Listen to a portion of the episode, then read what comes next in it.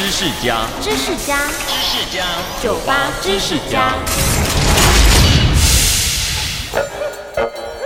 中世纪欧洲的医生常戴着一个大大鸟嘴巴的面具，其实那是他们的口罩。当时的欧洲黑死病盛行，治疗瘟疫的医生都会戴着鸟嘴面具。鸟嘴里头放有香氛植物，像是薄荷叶、丁香和樟脑，一方面可以盖掉尸体的味道，另一方面也像是防毒面罩的滤嘴一样，有消毒的作用。除此之外，这些鸟嘴医生手上也会随身带着一根棍子，这是为了方便看诊时用来挑开病人的衣物，避免直接接触。同时，当时认为瘟疫是上帝的惩罚，所以棍子有时也用来敲打病患，类似驱魔的概念哦。收听酒吧知识家，让你知识多增加。